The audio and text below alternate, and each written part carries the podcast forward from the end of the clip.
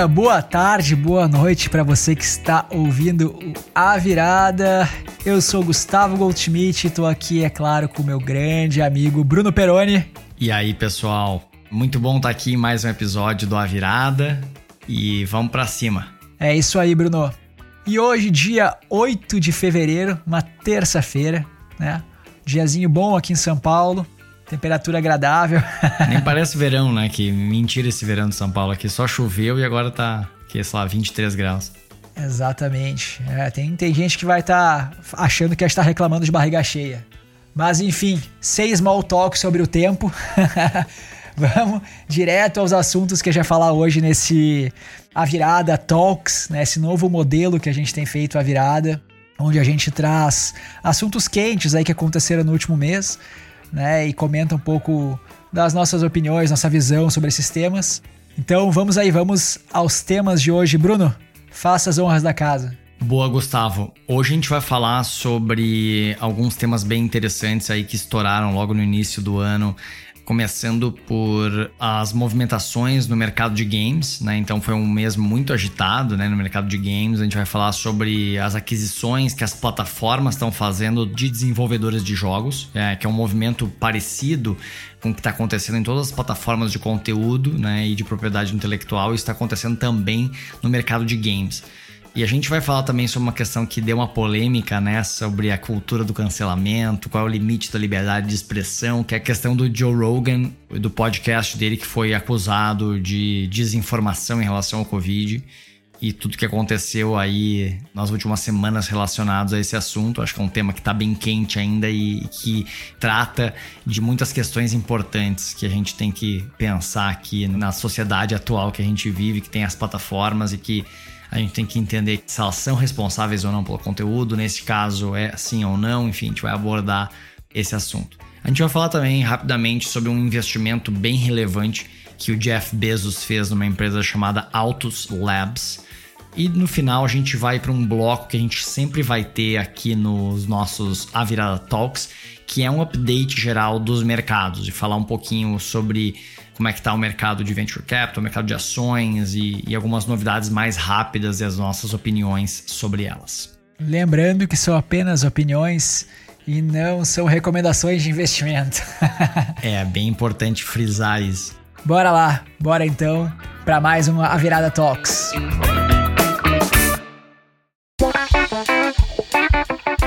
Vamos começar com esse assunto aqui dos games, tá? Esse mercado eu adoro, é um mercado que eu gosto bastante e que teve uma movimentação bem importante, né? Quando a Microsoft comprou a Activision Blizzard. A Activision Blizzard é uma das maiores aí desenvolvedoras de jogos hoje. Foi uma compra, uma aquisição de 75 bilhões de dólares. E ela é muito importante, tá? Né? Porque além de ser uma das maiores aquisições já feitas né, nesse mercado, ela traz para a Microsoft um catálogo incrível de títulos né, e de propriedade intelectual.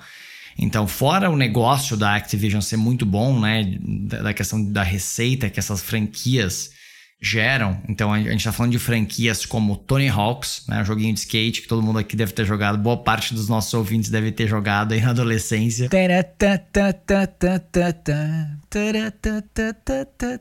É, a trilha sonora é maravilhosa, né? Nossa, eu, eu, eu conheci muita, muitas bandas aí no, no Tony Hawks. E também World of Warcraft, né, um dos jogos online mais jogados, e toda a franquia Warcraft, toda a franquia StarCraft também. Eles compraram também a desenvolvedora dos jogos de celular do Candy Crush. King. Tem também a franquia do Diablo, que eu joguei muito, gastei muitas horas jogando Diablo. E talvez o mais importante seja um, né, uma das maiores franquias que, inclusive, tem um jogo online, tem um, um jogo do estilo Fortnite, né, que são os free to play, que é o Call of Duty.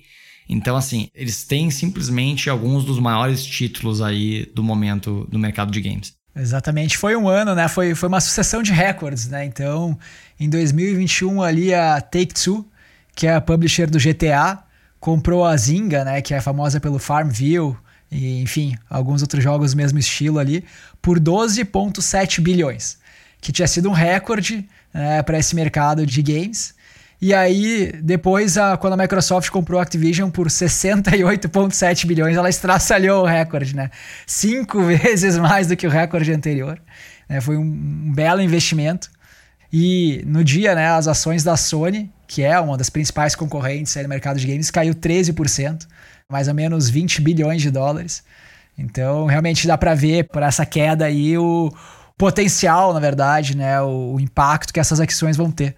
E eu acho que o grande medo dos, dos investidores ali foi que a Microsoft tirasse todos esses jogos que você comentou aí do PlayStation, né? Nas primeiras declarações aí eles falam que eles vão continuar cumprindo, honrando os contratos, enfim.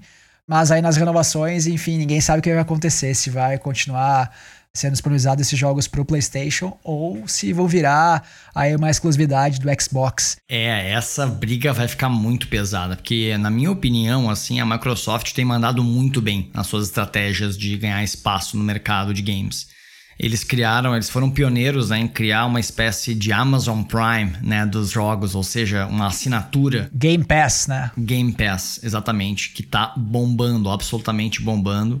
Tá com milhões aí de assinantes. E realmente foi algo que mudou um pouco a maneira como as pessoas interagem com games, né? Então a pessoa começou a pagar uma assinatura direto no videogame e tem acesso aos jogos, a um catálogo né, muito grande de jogos, então não paga por título. Já tinha algumas soluções parecidas, mas a Microsoft levou isso para um outro patamar com o Game Pass. E a questão é que a Microsoft ela fez a sua versão integrada com os jogos de computador. Então, se você tem um Windows, você tem também acesso a um catálogo de jogos para computador. Então, ficou um negócio muito bom para quem gosta de jogos aí a comprar o Game Pass. E agora, nossa, esses jogos fazendo parte do Game Pass vai ficar ainda mais forte. E lá na frente, como o Gustavo falou, tende a acontecer o que aconteceu na relação Netflix-Disney, né? Então, lembra quando né, a Disney Plus foi criada, eles tiraram todos os, o catálogo da Disney e da Marvel. Exatamente. Né? Então, digamos que a Marvel aqui é como se fosse a Activision, que é o criador de conteúdo que tem uma série de franquias. Então, imagina só tirar a Marvel do Netflix, o impacto que não vai ter, né, Gustavo? Exatamente. A Sony também reagiu a esse movimento aí de aquisição da Microsoft e comprou a Band, que é a desenvolvedora do Destiny 2 e do Halo, por 3,6 bilhões de dólares, que é uma micharia, né? Perto dos 68 bilhões aí da Microsoft, 3,6 bilhões de dólares é nada. Pô, que micharia, hein, Sony? é, não, e muita gente, né, vários analistas e críticos aí disseram, pô, a Sony teve que comprar qualquer coisa, né? Não que o Halo e Destiny sejam jogos irrelevantes, mas comparado com a aquisição da Microsoft, não deu nem graça, né? Enfim. É, isso já mostra, né, cara, o, é uma tendência muito forte aí, que deve se acentuar nesse ano, no próximo, de consolidação nesse mercado de jogos, né? Então a gente vai ver novas e cada vez mais aquisições aí nesse cenário. É um pouco da contra-tendência do que aconteceu nos últimos anos. Né? Acho que nos últimos anos as plataformas elas reduziram as barreiras de distribuição, ou seja, surgiram muitos novos players pequenos, né? Então a gente teve Bethesda, né, dos jogos Oblivion, do Skyrim, a própria Take-Two ganhou muito espaço. Diversas outras desenvolvedoras pequenas ganharam muito espaço. É que começaram a ter a possibilidade de ter jogos mais simples, né, também. Eu acho que a distribuição ficou muito mais fácil, porque era direta para o usuário final, não precisava de um console, enfim, estava no, no, smartphone, jogos mais simples, mais rápidos e fáceis de desenvolver, onde a grande, o grande valor tava no modelo de no modelo de jogar, assim, no, no quão entertaining era, no quão viciante ele era, em como é que era a conversão, né, aquela questão dos micropayments, enfim. E isso facilitou, de fato, surgiram muitos desenvolvedores, né, que ganharam é, mercado. Em todas as plataformas, né? Tanto de mobile quanto de é, computador. É, excelente análise, Bruno. Excelente análise. É, então, eu acho que é um pouco da. eu, na minha visão, é um, um pouco da contra-tendência aqui, né? De consolidação de, desses players que bombaram. Acho que essa, essa da Zinga foi uma, acho que uma questão estratégica, né? Porque a Zinga é uma empresa que também né, listada e tal. Mas acho que a gente vai ver realmente mais consolidação, sim. Exato. Porque a, a tendência, né? Acho que a, a, briga, ela tá ficando muito parecida com a briga do streaming, né? Até porque o modelo de negócio está indo para uma assinatura. Então a gente está chegando cada vez mais a um modelo parecido com a guerra do streaming, que as plataformas que desenvolvem os consoles vão acabar investindo cada vez mais em conteúdo proprietário para reter os seus usuários. E aí, agora, né, aquela pessoa que ama Call of Duty, ou ama Tony Hawks, ou ama, sei lá, vários outros jogos aqui da Activision, quando esses jogos não tiverem mais na Sony, será que a pessoa não vai pensar duas vezes em comprar um Xbox, né? Acho que essa é a é. pergunta-chave. É, aquela te a teoria do killer app, né? Que é o killer game, né? Que é você comprar o dispositivo porque ele tem aquele, enfim, no caso dos smartphones, aquele app que é game changer, ou você assinar o serviço de streaming porque ele tem aquela série que é a série que você gosta, e nos jogos é a mesma coisa, né? Então, o conteúdo acaba ditando muito isso. Isso mesmo. E eu sempre fui mais fã do catálogo da Sony. E eu falo com amigos meus, inclusive, que jogam, continuam jogando, né? Porque hoje tá difícil eu conseguir jogar alguma coisa. Mas eu sou um gamer frustrado aqui. e, e, na verdade, esses meus amigos que estão jogando né, diariamente ou semanalmente, eles dizem, concordam comigo, que o catálogo da Sony de exclusivo é muito melhor que o da. ou era muito melhor que o da Xbox, né? Acho que esse foi um movimento de de resposta aí que vai dar o que falar. No caso da Sony, até eu estava lendo algumas entrevistas aí com os executivos e, e, eles comentaram que o interesse deles na Band, claro que tem uma resposta Microsoft, né, uma resposta para o mercado, mas era também na expertise deles de Game as a Service, né, porque eles são especialistas em fazer esses jogos que, enfim, tem constantes updates aí e vão mantendo os jogadores constantemente engajados, né, com mudanças nas fases, enfim. Eu não sou gamer, né? Mas entendo bem esse conceito. Eles chamam de live service games também. E é, o objetivo deles é, de fato, com a Band, juntamente em colaboração, lançar 10 novos jogos até março de 2026. Excelente. E antes da gente passar de bloco, só mais um detalhe, Bruno, que eu queria saber a sua opinião. Tava, enfim, pesquisando aí pro, pro episódio e vi que em 2021, também, em setembro, o Netflix comprou a Night School Studio, que é desenvolvedora da Oxenfree, e eu queria saber se você, qual é a sua aposta aí, a Netflix vai entrar nessa briga dos games e tal. Eu vi, inclusive, né, que o Stranger Things foi o, a primeira série ali da original da Netflix a ter um jogo. E eles queriam expandir isso para outras séries originais e tal. Qual é a sua visão aí sobre esse movimento, Bruno? Ah, eu acho que eles já demoraram demais para entrar no mercado de games, né? Não necessariamente lançando uma, um concorrente do Game Pass, mas fazer algum movimento, né? Porque eles têm muito, são muito assinantes, né? Que certamente estão jogando e estão ali. Então acho que, claro, tem o mais óbvio é o que você falou, que você leu e tal, que eu acho que é criar, é utilizar essa propriedade intelectual que tem valor das séries que são muito bombadas. Então, sei lá, criar um jogo do Round 6, criar um jogo do de Stranger Things, então criar jogos dessas franquias, acho que isso tem muito valor para conseguir manter o lifetime value, né, dos assinantes, então a pessoa continuar jogando e ela poder jogar aquele jogo de graça porque ela assina Netflix e tal. E monetizar mais essas marcas, né, porque é uma Isso. propriedade intelectual que eles criaram que, putz, ele tem que distribuir de todas as formas possíveis, né. Isso, acho que eles exploram muito pouco ainda esses outros spin-offs, essas propriedades intelectuais aqui, né, então ele não ainda não tem, sei lá, um, um desenho, sei lá, baseado nesses personagens de uma série ou, ou, sei lá, brinquedos e licenciados, enfim, tem muita coisa que dá para explorar de várias marcas que, que o Netflix investe para criar todos os anos, né, bilhões de dólares aí. E eu acho que eles devem fazer algum movimento de ir para games, não sei exatamente como. Eles são uma empresa bem focada, né? Então acho que eles vão fazer primeiro uma coisa mais adjacente, como você falou, de criar jogos relacionados aos games e tal. Mas imagina só, né, com a força que eles têm, se eles virassem a chave para criar um, algum tipo de assinatura, ou automaticamente, se você tivesse acesso a uma assinatura, tendo um Netflix, a conta mais premium do Netflix, você também ter acesso a um catálogo de jogos, eles poderiam rapidamente entrar nesse jogo e competir com players estabelecidos. Exato. É, eu vi que eles não descartam essa possibilidade de eventualmente os games fazerem parte da assinatura do Netflix. E até, cara, lendo essa matéria, eu lembrei de uma, enfim, uma matéria antiga que eu vi que me chamou a atenção na época até. Com todos esses players de streaming novos entrando no, na questão de vídeo on demand e tal. Eu vi um depoimento de um executivo falando que hoje o Netflix considerava, na verdade, a maior competição deles, não esses outros players que estavam entrando no cenário de on-demand streaming, mas os games porque os games eram comiam grande parte do tempo dos assinantes do Netflix, que estavam deixando de assistir as séries para jogar games. Ah, perfeito. Então eles competiam por tempo. E aí, quando eu vi essa coisa deles comprando um estúdio, enfim, de games, eu lembrei dessa matéria, os caras falaram, pô, games era o nosso maior competidor, eles estão tentando recuperar aí esse share, essa atenção dos usuários. E olha só, eu peguei os números aqui, Gustavo, agora, só pra gente né, fazer ao vivo aqui, né? Quem sabe faz ao vivo. então, o Netflix tem 221 milhões de assinantes, tá? E são números do último trimestre de 2021. O PlayStation Plus, que é o maior serviço de assinatura, porque a base do PlayStation é maior, tem 48 milhões de assinantes. O Game Pass, né, tem 25 milhões.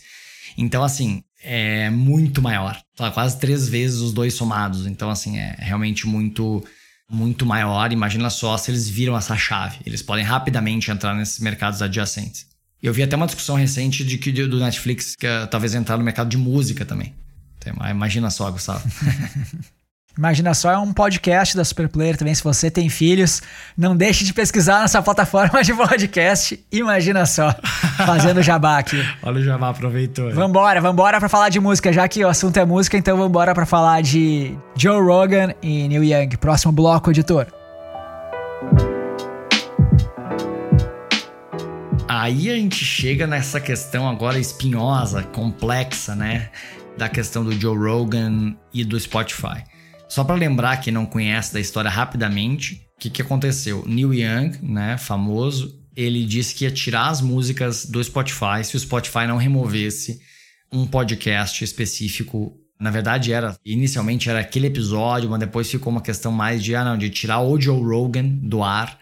Um episódio do podcast do Joe Rogan, que é um dos maiores podcasts que existe, por uma acusação de desinformação em relação ao Covid. Esse podcast foi um podcast que ele convidou um médico que questiona algumas questões das vacinas e tal, coisas bem complexas e, no mínimo, questionáveis. Mas, enfim, aí a questão é que ele leva esse médico lá. E, inclusive, esse episódio já tinha atraído uma polêmica, né? Tinha tido uma carta aberta de diversos médicos dos Estados Unidos para tirar esse episódio do ar e tal. E o, o Spotify diferentemente do Instagram, né, da Meta, né, das plataformas da Meta e do Twitter, ele não chegou a colocar um aviso dos conteúdos dos podcasts que falavam sobre Covid. E aí, enfim, rolou toda uma discussão, quase um cancelamento, só que um cancelamento feito por alguém que tem muito poder, que no caso é o Neil Young, né? Enfim, ele deve ter aí milhões, devia ter milhões e milhões de pessoas ouvindo ele todos os meses, né, Gustavo? Perfeito. É, e vale a pena fazer até um, um, mais uma informação sobre essa história, né? O, o, Joe Rogan, enfim, que já foi lutador, né, de MMA, ele começou a carreira dele nesse sentido. Ele criou esse podcast que também tem formato de vídeo, também está disponível no YouTube. E esse podcast trouxe diversas celebridades e cresceu, e hoje é o, é o podcast mais ouvido no mundo. E aí o Spotify, na sua estratégia de não depender só do conteúdo musical e fortalecer a questão de conteúdos independentes e, e originais, trouxe o Joe Rogan com exclusividade para o Spotify e na época pagou, né? Não tem esse número público assim, mas estima-se que ele pagou em torno de 100 milhões de dólares para ter exclusividade do Joe Rogan. E já na época, né, como o Joe Rogan sempre foi uma pessoa bastante polêmica, teve um grupo de funcionários já que, que já se rebelou, enfim, contra essa aquisição porque era contra o que o Spotify vinha pregando, é contra o que os colaboradores do Spotify acreditam e tal. Não, o Spotify que sempre se posicionou até muito fortemente com relação a algumas causas sociais, a favor da questão da diversidade e tal. E o Joe Rogan tinha algumas questões mais polêmicas sobre esse assunto, então ele sofreu bastante resistência. E o Spotify manteve né, a, a sua decisão, até uma frase que eu achei muito inteligente, na época, porque o. Bom, enfim, quando teve esse motim aí, os colaboradores foram pra mídia e falaram que o Spotify não estava mais ouvindo, né, os seus colaboradores e tal. E a resposta do diretor na época foi, foi muito boa. Foi assim: não, a gente continua ouvindo, como a gente sempre ouviu, mas não quer dizer que a gente vai concordar e fazer tudo que, que se fala. Uma coisa é ouvir, outra coisa é a nossa decisão depois de ouvir. Então, e eu concordo muito com isso. A gente tem que ouvir, mas a gente tem que obedecer é, tudo que falam pra gente e, e, tudo que é demandado. Achei boa a, a frase. Então, o Joe já vem causando polêmica desde a sua entrada no Spotify e agora nessa polêmica maior aí com a questão do do Neil Young levantando essa bandeira de retirar o conteúdo e abrir mão da receita de streaming. E é isso aí, qual é a sua opinião aí, Bruno, sobre você? Primeiro, você ouviu o episódio? Eu não ouvi o episódio, né? Eu só li as polêmicas. Eu não ouvi, eu não ouvi, mas eu tenho certeza que muita gente ouviu. O que eu fiz foi ler a carta que foi feita pelos médicos e tal. Enfim, ele, basicamente ele questionava algumas questões da vacina e, e tal. Quem quiser, assista ao episódio, ele tá no ar ainda, não foi retirado. Mas lembrando que depois o Neil Young acabou realmente retirando as músicas, né? então elas não estão mais disponíveis. Inclusive, eu achei aqui que há um ano atrás ele vendeu todo o catálogo dele, todos os direitos do catálogo dele, ou 50% dos direitos, por 150 milhões de dólares. Então ele tá tranquilo, né, Gustavo? Em termos de receita. Dinheiro não é um problema pro Neil Young. Então ele fez muito mais isso como forma de pressionar, né? Já é um artista muito experiente, mesmo sem vender os direitos, ele provavelmente já tá muito tranquilo e bem de vida. Então tiveram alguns outros, inclusive outros artistas que se juntaram a ele, ou algumas outras pessoas que apoiaram o Neil Young, né? Só que a questão é que é muito difícil, né? Como mesmo os artistas que apoiavam o Neil Young, é difícil sair do Spotify, né? Que é a principal plataforma. Mas qual é a minha opinião? Assim, acho que a gente tá numa questão que eu acho que é central aqui que é até que ponto as plataformas devem moderar os conteúdos e são responsáveis pelo conteúdo que está lá dentro. Nesse caso, como tu falou, né, Gustavo, o Spotify comprou esse com exclusividade esse podcast. Então acho que ele sim tem uma responsabilidade extra. Né? De qualquer forma, né, é ainda maior a responsabilidade. Né? Acho que ele tem responsabilidade sobre os podcasts que estão na plataforma, mas quando o Spotify paga essa pessoa, ele tem uma, uma responsabilidade ainda maior. Porque é um, ele está produzindo, é como se ele estivesse produzindo aquele conteúdo, né? Exato. O Spotify, o que ele fez, né? O que ele respondeu? Ele disse: ah, não, beleza, Neil Young pode tirar as suas músicas. A gente não vai tirar o Joe Rogan, nem sim, óbvio, eles pagaram 100 milhões de dólares, né? Não vão tirar o Joe Rogan por nada. E eles, o que eles fizeram foi colocar um, um label, né? Um, um aviso em todos os episódios que falam sobre Covid, dizendo: olha acesse a nossa central de informação sobre o Covid, né? Busque sua própria informação, busque o site da OMS, né? E tudo mais. Eles fizeram isso, assim como se você fala sobre a vacina, sobre o Covid no Instagram, aparece lá aquele aviso também, né? Então eles fizeram isso que não tinha, né? Então até viu uma entrevista do CEO se desculpando, olha, realmente a gente não tinha implementado isso, a gente fez agora. Mas eu acho que a, o Spotify está no total no seu direito de manter o conteúdo lá e sofrer as consequências disso, né? Vai ter gente que não vai gostar, vai ter gente que vai gostar. Me parece que esse cara, esse médico, realmente é alguém que falou sobre coisas que não são comprovadas cientificamente, mas deve ter outros dezenas de episódios assim no, no Spotify, enfim. Claro. Então, né, um programa de entretenimento, né, de entrevista e tal, não um programa jornalístico que tem essa, esse comprometimento aí com toda a opinião que sai dele. Né? Eu acho que, como você falou, assim, o caso do Spotify é um caso em que eles são editores, então tem uma responsabilidade maior, mas tem esse aspecto do programa. Né? Quando a gente fala já de Facebook, que é uma outra discussão que se tem muito grande, ou de YouTube, e desses caras terem que censurar conteúdo e agir como um filtro, aí eu já acho que eles não deveriam fazer isso porque o conteúdo não é deles, eles são simplesmente a plataforma, eles não deveriam nem ter a responsabilidade de fazer isso, na minha opinião, tá? Claro que a plataforma é deles, é uma plataforma privada, eles fazem o que eles quiserem no final do dia. Mas são plataformas também muito grandes e a forma como as pessoas se expressam, né? Mas enfim, eu acho que o que você falou é, é muito assertivo, assim. Todo mundo aí tá no seu direito, assim. Eu achei que o desfecho, né? O Spotify, o Joe Rogan trouxe alguma pessoa pro seu programa de entrevista que falou algumas coisas. Enfim, ele, ele não censurou o seu convidado, era um programa de opinião. É, o Spotify deu liberdade pro Joe Rogan. Alguns artistas não gostaram e retiraram a sua propriedade intelectual da plataforma, que também é propriedade deles e eles têm né, propriedade e liberdade para fazer isso. E alguns ouvintes, usuários do Spotify, deixaram de assinar a plataforma em protesto, que também estão na sua liberdade e é o seu dinheiro, a sua propriedade, de novo, que eles decidiram não investir. Eu acho que essa é a melhor ferramenta que a gente tem para protestar, nossa escolha de compra. Então, eu achei a, a beleza do livre mercado na sua melhor atuação.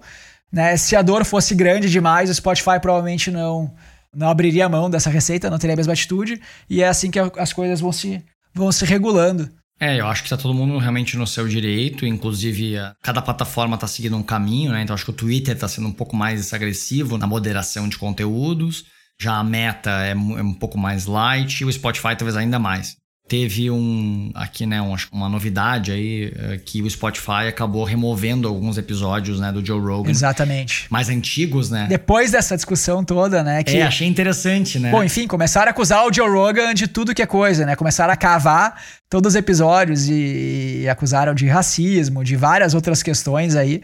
E até ele veio depois a público se desculpar, porque ele, na verdade é que ele usou expressões racistas, né? Era, era a acusação. E ele veio se desculpar, falando que de fato ele usou expressões que foram tiradas de contexto, mas que, enfim, não eram expressões bonitas e que até ele mesmo se envergonhava de ter usado. E esses episódios foram removidos. Eu entendi, assim. Eu não sei se essa desculpa do Joe Rogan pública, essa foi por decisão dele, mas da forma como ele se posicionou, pode até ter sido consensual aí essa remoção desses episódios, porque ele também, bom, ele falou ali, né? Eu até me, me envergonho de ter falado isso, enfim, daqui a pouco ele concordou. Mas já teve algumas outras plataformas reagindo, né? Então, eu não lembro qual era o nome da plataforma que ofereceu pro Joe Rogan 100 milhões de dólares para ele ir pra lá sem censura, né? Livre de censura e tal. Então começou a gerar um buzz no mercado. Todo mundo que tirasse sua lasquinha, né? Eu acho que o ponto mais interessante de tudo isso é que, na minha visão, isso foi muito interessante para o próprio Joe Rogan e para o próprio Spotify. Né? Como o Taleb fala ali no livro Antifrágil, ele fala conteúdo antifrágil. Quanto mais falam mal, mais gente quer ouvir. Né? Então ele fala: censurem meu livro. Se vocês censurarem meu livro, vai todo mundo procurar ele em algum lugar e ele vai bombar. E é isso, assim, o quanto mais falam.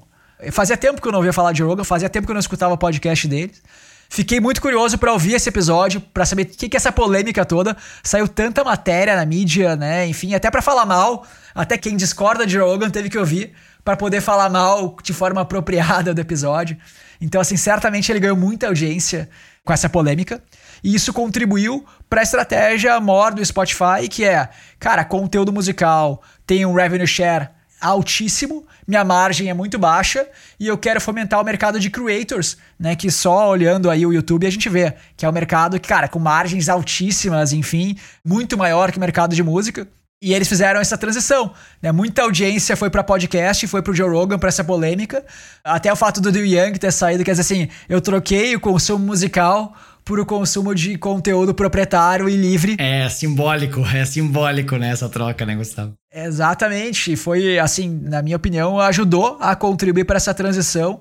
E o próprio Daniel Eck, como você falou, né? O Daniel Eck é o CEO do Spotify, se posicionando na mídia, falando: ó, oh, a gente quer ir para esse mercado de creators, faz parte da nossa estratégia. A gente entende que é um mercado muito maior. E é isso, né? E é o que está acontecendo. Então, tirando todo o peso da polêmica e toda a questão de imagem, em termos de negócio, em termos quantitativos, foi bem interessante. Deve ter sido bem interessante, né? Eu não tenho os números, mas acredito eu que tenha sido uma, um golaço. no ponto de vista do Spotify, né? Acho que quando eles trouxeram o Joe Rogan, eles sabiam do risco, né? De imagem que tinha associado a alguém que era polêmico e tal. Não era do nada que veio essa questão. Então, eles, isso é muito bem calculado na minha visão e faz sentido ter uma plataforma diversa, né? Se eles querem ser uma plataforma de conteúdo, né? É importante ter conteúdo. Acho que é legal, é interessante ter conteúdo diverso, né? De todo o espectro ideológico, né? Claro que tem algumas coisas que são discursos problemáticos e que vão contra as políticas do Spotify, que decide as suas políticas. Mas eu acho que é válido ter diversidade. Eu acho que também é um outro lado aqui da diversidade de opinião dentro do, do Spotify. E a plataforma que reagiu aqui, que ofereceu o deal para ele, né, de 100 milhões, para ele sair do Spotify foi o Rumble, né? O Rumble, ele é uma plataforma que inclusive o Trump foi, né? Então o Trump, quando foi banido das plataformas, do Twitter, do Facebook e tal, ele criou uma conta no Rumble, que essa aqui é uma plataforma que foi criada com esse propósito. Inclusive, parece que o Trump, inclusive, é investidor dessa empresa. E a empresa, ela estava tão bombada, né, dentro do círculo dos apoiadores do Trump, que eles aproveitaram para fazer um, um deal num SPAC, né, que é aqueles veículos né, de aquisição na bolsa americana e a empresa lançou na bolsa sendo avaliada a 2 bi de dólares. então eles estão cheios da grana para criar, para se focar e se posicionar essa Rumble como uma plataforma que não tem nenhum tipo de curadoria e censura, né, como eles dizem. Então a gente Legal. não faz moderação, aqui é livre discurso no talo, tal. Enfim, é super, eu acho que é uma questão super interessante, talvez uma das questões mais interessantes que a gente está debatendo aqui, porque tem a ver com o limite da liberdade de expressão, a, a responsabilidade das plataformas e essa questão que a gente já falou dos games, da importância desse conteúdo proprietário, né? Só para não perder aí o costume de fazer jabá, já vou falar então do nosso episódio da virada, que a gente fala de questões de engenharia genética e a gente fala um pouco de RNA mensageiro, né? Fala de CRISPR e tal e da história da Kathleen Caricó, que é, é enfim, a, mãe dessa tecnologia. Que originou as vacinas, né, de RNA mensageiro aí, as mais poderosas. Exatamente. O doutor, na verdade, o Dr. Robert Malone, né, ele se apresenta no podcast lá como o pai do RNA mensageiro, porque ele fez, de fato, algumas publicações lá em, acho que 89, sobre o assunto há bastante tempo. Mas a gente conta aqui a, a história da Kathleen Caricó, que é a, a principal, aí, a protagonista dessa questão das vacinas com RNA mensageiro. E então, se você tem interesse nesse assunto, não deixe de escutar esse episódio, o futuro da genética, é isso, Bruno? Isso. Bora então para o próximo bloco, em que a gente vai falar um pouco mais sobre esse assunto especificamente. Agora a gente vai falar uma atualização rápida aqui, mas que eu achei super interessante e tem a ver com esse episódio da, do futuro da genética, que o Jeff Bezos, né, que hoje é uma das pessoas mais ricas do mundo, fez um investimento de 3 bilhões de dólares. B, com B, vocês ouviram direito, né? Então, um investimento muito relevante numa empresa chamada Autos Labs, né? Uma empresa que é focada em regeneração celular. Então, o objetivo dessa empresa né, é conseguir entender qual é a mecânica que as células usam para envelhecer e conseguir reverter o envelhecimento das células. Não só conseguir fazer com que pare o envelhecimento, mas fazer ele ser revertido. Então, fazer uma célula como se fosse voltar no tempo. Então, é muito doido, assim. Então, eles estão fazendo esse projeto já há vários anos, há quase 10 anos, eh, se não me engano, desenvolvendo as tecnologias e patentes relacionadas a essa empresa. E agora está no momento que eles já estão mais avançados em algumas técnicas e que vão começar algumas terapias e aí eles reuniram aí um time incrível de, de especialistas e cientistas do mundo inteiro, pagando uma alta grana para esses cientistas fazerem parte dessa equipe. Eu vi ali que eles chegam nos, nesses cientistas de ponta aí que trabalham com pesquisa genética e tal, oferecendo salário na ordem de um milhão, um milhão de dólares ano, sem pressão para receita de curto prazo. Apenas ele fala assim: ó, o objetivo é apenas desenvolver tecnologia de ponta. Pô, quem é que não. Que cientista que não vai entrar nessa, né? Um puta salário sem pressão para gerar receita, só desenvolver alta tecnologia. É tudo que os caras querem. Até tava vendo que um pesquisador de Barcelona lá falou realmente que o que eles ofereceram de salário, o cara acabou de integrar a equipe, era de 5 a 10 vezes o que ele ganha hoje atualmente. Os caras estão investindo para trazer as melhores cabeças, né? E eles tiveram já alguns resultados bem positivos aí com ratos e tal, eles conseguem prolongar a vida aí eh, de algumas células em até 50 anos esse é o, o resultado aí mais preeminente que eles têm. Mas ao mesmo tempo também teve alguns outros ratos ali, eu tava lendo os resultados que desenvolveram alguns tumores, enfim, não é? A tecnologia ainda está bem experimental, né? E acho que o grande ponto todo desse investimento é quando que essa tecnologia de fato vai estar tá pronta para os humanos, assim, né? Vai ser segura para ser usado. Se não é muito cedo ainda, é, de forma que até a gente ter um uso adequado aí para seres humanos vai demorar tanto tempo que esse investimento tenha sido cedo demais, sabe? Para em termos financeiros, né? É claro que em termos científicos e tal é um super impulso. A gente já falou de todos os pontos aí dos riscos também que tem, né? Esses estudos, esses experimentos genéticos.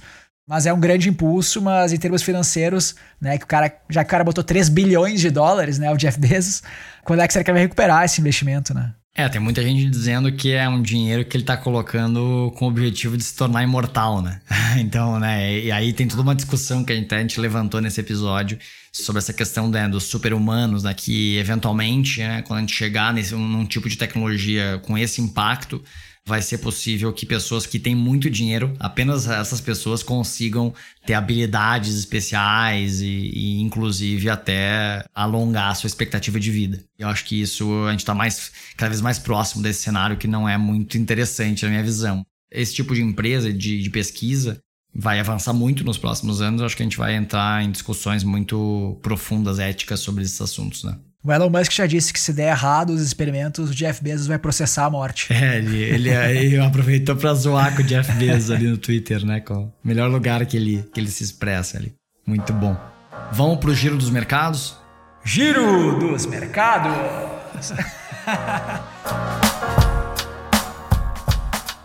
o que eu queria falar, que eu acho que não está muito bem noticiado, assim, especialmente no Brasil, é sobre o que aconteceu, na verdade, vem acontecendo, eu acho que não foi não é uma novidade de janeiro. A gente até falou um pouco sobre ela no episódio último sobre quando a gente falou sobre as previsões, né? Que é uma espécie de, de redução, de correção relevante aí nas empresas de tecnologia, no valuation dessas empresas, no preço das ações dessas empresas, né? Que chegaram aí a cair 30%, 40% desde novembro, nos últimos três meses. Né? Então a gente teve, eu até peguei aqui dados né, de várias empresas que perderam valor, né? E eu fiquei muito, muito impressionado mesmo. Teve um índice aqui de empresas de software como serviço, de SaaS, né? Um índice de 70 empresas que nos últimos três meses perderam 29%. As ações caíram 29% desse índice de empresas. Então, por exemplo, aqui eu peguei algumas empresas só para exemplificar. Então, Salesforce caiu 25%.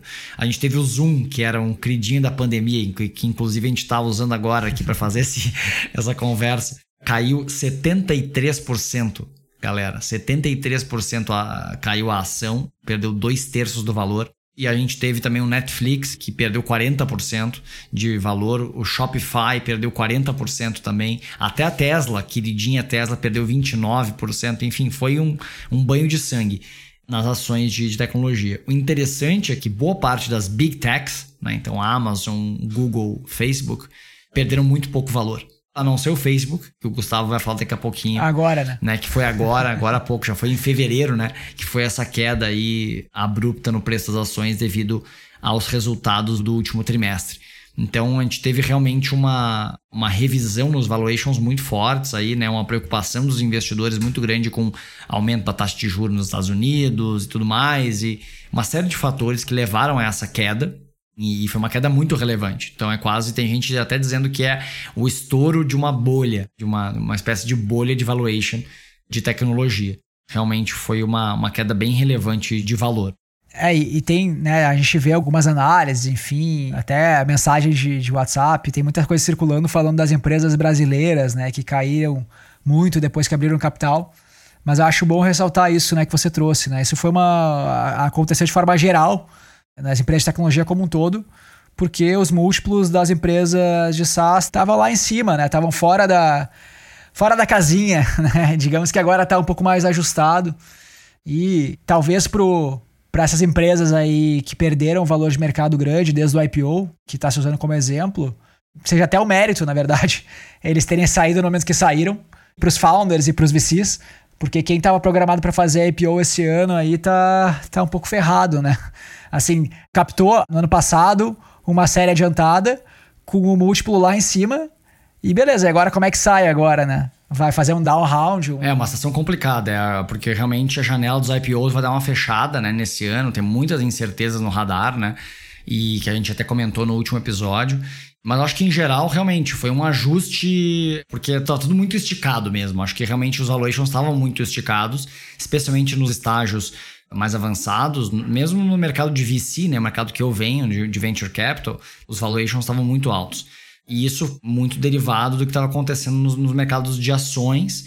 E querendo ou não, foi uma correção, acho que saudável, eu diria, tá? Acho que em geral, né, acho que foi, foi uma correção saudável. A quanto as empresas estavam sendo tradeadas, Bruno? Você falou 200 vezes. Você, como é que era o, o Zoom? Estava sendo tradeado a quanto? É, o Zoom chegou a ser tradeado a quase 100 vezes a receita. Mas eu acho que é interessante que se a gente pegar o, as top 5 empresas de SaaS, né, de software como serviço, que crescem muito, né, elas chegaram a, a serem negociadas a 80 vezes a receita. Imagina só, vai demorar 80 anos para. Né, enfim, isso é empresas que não são lucrativas. Não, é receita, né? Isso que é receita. Ainda, né? receita, né? não é lucro, né? Porque são empresas que boa parte delas não são lucrativas. E esses múltiplos dessas melhores empresas, que crescem muito, né, elas quase dobram a cada dois anos, ela caiu para 30 vezes. Então ela caiu de 80 vezes para 30 vezes. Ainda é alto, né? 30 vezes a receita. Ainda é alto, exatamente. Mas caiu bastante, né? Sendo que a média das empresas de SaaS, né, que são empresas de, de software como serviço, de assinatura, está em 9,4. Né? Então os, os múltiplos ainda é alto, mas caiu, chegou a chegar perto de 20 até no ano passado muito por causa dessa, enfim, todo, todos os mercados de ações deram uma bombada, né? Muito por causa dos juros baixos, estímulos e tal. Então, acho que agora foi uma, só foi um ajuste dessa festa que foi 2021 aí. Claro, com algumas exceções que o mercado penalizou, né? Como Zoom, Peloton, aqui no Brasil, Enjoei, etc. Algumas outras que sofreram bastante. A né? Stone também tomou muita porrada, que é, tem ação aberta lá fora. E ao mesmo tempo, acho que tem caiu bastante aqui. E aí tem, inclusive, tem gente dizendo que pode cair mais, tem gente que dizendo que já tem ótimas oportunidades de compra, né? Então acho que está num momento interessante do mercado que ninguém sabe se está barato ou se, tá, ou se ainda vai cair mais, né? É. Exato. Acho que no Brasil tem mais unanimidade de que tá. Bom, enfim, já agora já está subindo um pouco, mas que tem mais unanimidade de que está barato. Exato mas ninguém sabe também, enfim, quanto tempo vai demorar. Ao mesmo tempo, também os, os juros estão altos, né? A renda fixa está atraente, então ninguém sabe qual é o momento certo de entrar, né? Essa é a pergunta de, de um bilhão de dólares, né? Qual é, qual é o momento certo de, de entrar? Se alguém souber, manda pro, pro meu Instagram aí, né? É, nem nossa pretensão aqui falar sobre timing de mercados e tal. Acho que é só, é só trazer uma noção de empresas de inovação, né? Acho que essa é um pouco da, da ideia. Mas, enfim, falando né, das big techs que você falou, né, que ficaram um pouco mais, mais estáveis, né, o Google ali no 0 a 0 o Facebook caindo 5%, a Microsoft 6%, pelo menos em janeiro, né? A gente depois, com os reports ali do último quarter né, do, do ano passado, tiveram algumas movimentações diferentes. Na verdade, a Meta, que é a empresa mãe aí do, do Facebook, ela reportou um lucro de 40 bilhões, é uma queda, na verdade, no lucro, mas continua um lucro bem substancial. Mas reportou uma queda do número de usuários ativos ali do Facebook, né? A gente chama de DAO, né? Que é o Daily Active Users. Uma queda pequenininha, né? Na verdade, é de 1,93 bilhões de usuários por dia para 1,929. Assim, 929. Assim, é para eles é uma queda pequena, mas o mercado interpretou, a minha visão aí, como uma fragilidade ali, né? Uma fissura provocada talvez por uma competição com, com o TikTok. O próprio Zuckerberg anunciou ali que essas limitações também de tracking ali que a Apple está impondo nos dispositivos dela pode gerar uma, uma perda de 10 bilhões em receita para o próximo ano do Facebook. Tudo isso tá, né? Todas as questões também de regulação e tal, a pressão que o Facebook vem sofrendo governamental também é um ponto que assusta os investidores e isso provocou uma queda aí de 25% nas ações do Facebook, né? Foi uma, uma linha reta para baixo ali. No dia, né? No, no dia, dia. Foi exatamente. uma das maiores quedas no, em um dia da história da Bolsa Americana, uma coisa muito doida. 230 bilhões de dólares de valor foram perdidos aí, né? Por isso. Na minha opinião, assim, acho que o mercado exagerou em relação a essa notícia, mas é, é que eu acho que as pessoas já estavam com medo e essa foi a notícia estopim para apertarem o botão. Assim, acho que essa foi Exato. um pouco da, da minha leitura, tá? Porque a meta tem se movimentado há, há muito tempo, né, para uma queda do Facebook como plataforma. Inclusive o Instagram foi um, foi um movimento nesse caminho, o próprio WhatsApp, que o Zuckerberg falou várias vezes, né, que as pessoas vão sair das plataformas públicas e cada vez ir para mais plataformas privadas. Ele falou isso já, já antecipando esse movimento, entendeu? Então, eu acho que isso não é nenhuma novidade, eu acho que, que pode continuar caindo, né? Eu acho que essa é a grande questão. Sim. E a própria, o próprio movimento de querer criar novos produtos, de realidade aumentada, etc., tem tudo a ver com esse movimento de que o Facebook, né, o que foi o que originou a plataforma Meta, tá talvez chegando no, no tá começando seja o início do fim do Facebook. E é e faz parte, né, cara, para é. as, as, empresas de tecnologia, os produtos de tecnologia têm ciclos assim. E qual foi a última vez que você, Gustavo, logou no Facebook? Eu não sei quando é que foi, talvez duas semanas, três semanas, não sei. É, faz para mim faz muito mais tempo que isso. É. E é um produto, querendo ou não, que é de moda, assim, né? A rede social. Não é sobre reciclar o mesmo produto, é sobre ter o próximo, né? E acho que o Facebook fez um portfólio interessante. Mas de fato, assim, cara, o TikTok tem crescido muito. Também, se a gente olha aqueles rankings de apps mais baixados, o TikTok vem ganhando posição, enfim, até assumir o primeiro lugar em downloads de apps. Então, eu acho que a precaução aí e o temor dos investidores é justificado. Não sei se, se o volume, né, se o impacto financeiro aí esteja condizente com os números reportados agora, né, para ser para acontecer em um dia. Acho que com certeza não, com certeza não, né? É, para acontecer em um dia concentrado, enfim, por causa deste número, de fato não faz o menor sentido. Mas assim, quando a gente compara aí, na, na minha opinião, né, o Facebook a, com as outras big techs, com a Apple, com a Microsoft, com o Google, eu vejo, eu vejo muito mais solidez nas outras empresas, né, com a Amazon, enfim, que eu vou falar dela agora na sequência também, do que o Facebook. Assim, eu tenho muito mais receio sobre o quão a gente chama de analgésico, né? Assim, que, que deixou de ser uma vitamina e é um analgésico, né? Ele tira uma dor muito grande do, do usuário. O quão analgésicos são os produtos do Facebook, né? O quanto eu não consigo viver sem eles. É claro que está muito presente na nossa vida, mas comparando o impacto deles com o impacto do Google na minha vida e das ferramentas do Google e ferramentas da Microsoft, para mim hoje ainda é, é muito menor, é muito mais sensível. É, com certeza. Eu acho que, nossa, na minha opinião, Microsoft e Google são dois dos melhores negócios aí que, tão, tem, que estão disponíveis. É muito difícil pensar algum player que vai ser possível acabar com esses players, né? Então, são muito grandes e geram muito dinheiro. E são produtos que estão muito consolidados, com uma posição de mercado também difícil de serem tirados. A Amazon, então, não, enfim, essa é uma máquina à parte aí, que eu acho que é, é um monstro, né? Uma empresa que é também um outro grande poderoso aí, que também é muito difícil de tirar ela. E claro que em alguns mercados ela vai ter mais dificuldade, como no Brasil, ela está tendo bastante dificuldade de ganhar espaço, mas assim, é uma empresa que continua crescendo, continua cada vez batendo mais recordes de resultado, né, Gustavo? É. Acho muito interessante a estratégia dela, de como ela começou, porque ela é hoje assim, como ela foi entrando, saindo de um e-commerce simples de livros para virar né, uma empresa de infraestrutura também, infraestrutura tanto digital quanto física, né? Quanto logística física também e, depois os serviços de assinatura que ela foi colocando em cima. É muito, é muito interessante como eles vão se movimentando. Mas na contramão do, da meta, né, que caiu 25%, a Amazon, quando reportou ali o resultado do último quarter, subiu 15%. Né? Ela reportou no Q4 ali de 2021, falando em ano calendário, né? Brasil aqui. Ela reportou 14,3 bilhões de lucro, que é quase o dobro do que ela tinha reportado no último quarto de 2020, que era 7,2 bilhões. Então, um crescimento em lucratividade gigantesco. Né? E a receita aumentou de 125 para 137 bilhões. E se pensar no lucro acumulado do ano calendário do ano, do ano passado, né? Ela saiu de 41,8 bilhões lá em 2020 para 64,5 bilhões em 2021. Mais que 50% de aumento no, no, lucro do ano. Isso, versus um ano que ela já tinha crescido muito, né? Então é uma empresa que já é gigantesca e consegue que continua crescendo a taxas muito grandes. A taxas absurdas, né? É, eu Exatamente. acho que esse, esse que é o grande negócio deles. E eles são um negócio muito diverso, né? Tem muitos negócios ali dentro. Acho que chegou ao fim aqui a nossa, do nosso episódio. Acho que já falamos aí sobre os principais assuntos que tinham para acontecer em janeiro.